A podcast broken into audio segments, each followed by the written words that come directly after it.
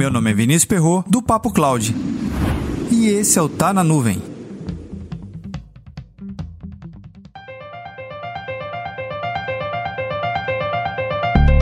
A importância de dar continuidade ao negócio sempre foi um assunto na pauta dos gestores. Com o advento da nuvem, algumas facilidades surgiram.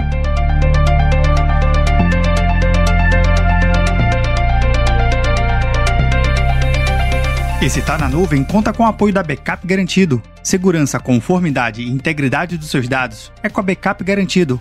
Seja uma revenda. Acesse o site backupgarantido.com.br e entre em contato.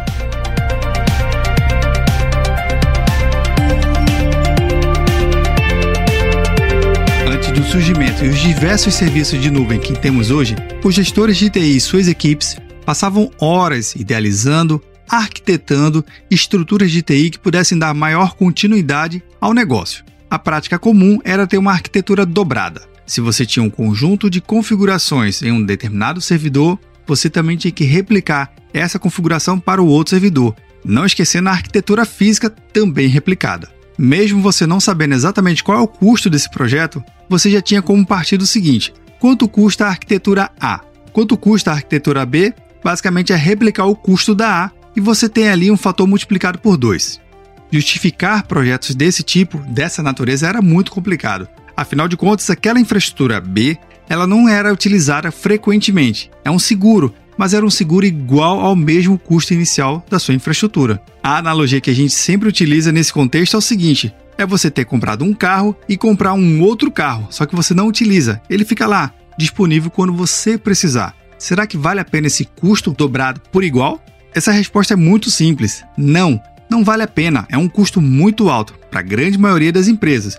Alguns segmentos de empresas, sim, vale muito a pena e acaba sendo obrigatório esse tipo de investimento. Agora, com o advento da computação em nuvem, esse custo ele caiu muito e muito mesmo. Utilizando a computação em nuvem, um serviço bem específico, Disaster Recovery as a Service. É comum a gente compreender os principais modelos: infraestrutura como serviço, plataforma como serviço e software como serviço. Ter um Disaster Recovery como serviço é uma combinação desses três anteriores focado em um único objetivo: oferecer continuidade de negócio para sua aplicação.